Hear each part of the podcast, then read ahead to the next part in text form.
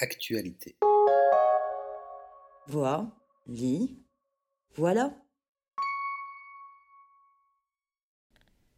Monté sur un bel éléphant blanc, dont la merveilleuse bedaine avait la propriété de se gonfler comme un ballon, un vieux bonze magicien venait d'arriver au pôle austral.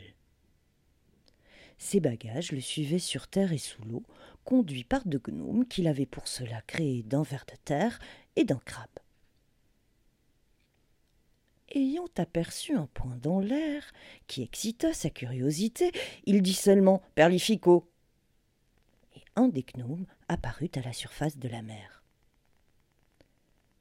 Ma lorgnette monstre, ordonna le magicien. Perlifico disparut, et presque aussitôt la lorgnette surgit de terre. Au moyen de sa lorgnette grossissante, notre bonze reconnut que le point aérien était un petit monde habité. Désireux d'en déterminer l'étendue et l'éloignement, il appelle son autre gnome Vertigo, qui sort d'un gros œuf d'autruche, et il lui demande ses instruments courants de mathématiques. Pendant ce temps, la lorgnette monstre pour tromper son appétit, grossit un moucheron qu'elle dévore ensuite. Déjà était arrivé un compas, très bien fendu, et un crayon de bonne mine, parfaitement taillé de sa personne. Sa découverte déterminée, le bonze évoque les feuilles volantes des annales magiques. En flairant dans ce monde inconnu quelques prodiges intéressants, notre personnage avait eu bon nez et ce fut avec délice qu'après s'être fait de l'immense bouche d'une baleine qui baillait au soleil un frais cabinet de lecture, il lut l'histoire suivante. Et l'histoire qui va suivre va se dérouler sur un rythme totalement frénétique.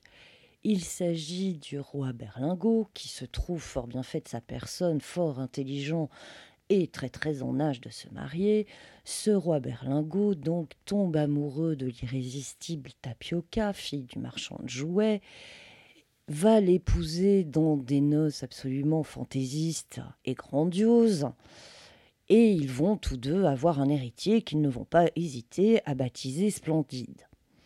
Mais dans un coin, comme dans tout conte, veille une sorcière, et c'est ici Grain de Tabac qui, fort courroucée de n'être point la mariée, puisqu'elle était très très amoureuse du roi et très très désireuse de diriger le royaume, Grain de Tabac, donc, très en colère, va jeter un sort à l'héritier et le transformer en ourson.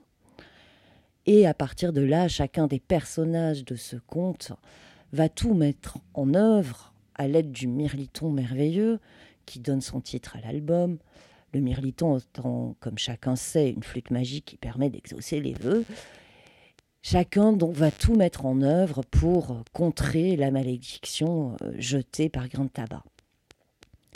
Alors on est dans la pure tradition du conte merveilleux. On va croiser des êtres surnaturels, des animaux fantastiques, des dragons. Euh, il va y avoir des sorts jetés, des oracles. Évidemment, chacun va affronter les moultes épreuves pour, euh, pour euh, arriver à contrer la malédiction. Bref, on est dans la pure tradition, mais aussi, malgré tout, grâce au jeu de mots et au calembour qui truffent le texte et qui participent du, plaisir de la lecture pour les adultes, euh, on est malgré tout aussi dans la région et dans la contrée d'Isnogoud. Et puis, ce qui est fort intéressant dans cet album, en réalité, c'est qu'on est en 1862 et que pour l'une des premières fois, ce récit d'enfance euh, se déploie sous la forme d'une bande dessinée. Le graveur Tellori était un grand illustrateur et grand graveur du milieu du 19e, a fréquenté Daumier et dans cet album déploie une inventivité, une créativité euh, tout à fait remarquable. On passe de la pleine page à la page en six vignettes. Le cadre de la vignette n'existe pas, ce qui permet au dessin de se déployer s'il en a envie.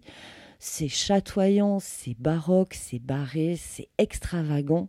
C'est tout à fait remarquable pour qui s'intéresse à l'histoire de la bande dessinée, puisque euh, nous sommes en 1862 quand paraît Le Mirliton merveilleux, signé Jules Restin et Tellori, et qui est à nouveau disponible en librairie puisque réédité par les éditions 2024 et la Bibliothèque nationale de France. Et l'histoire qui va suivre va se dérouler sur un rythme totalement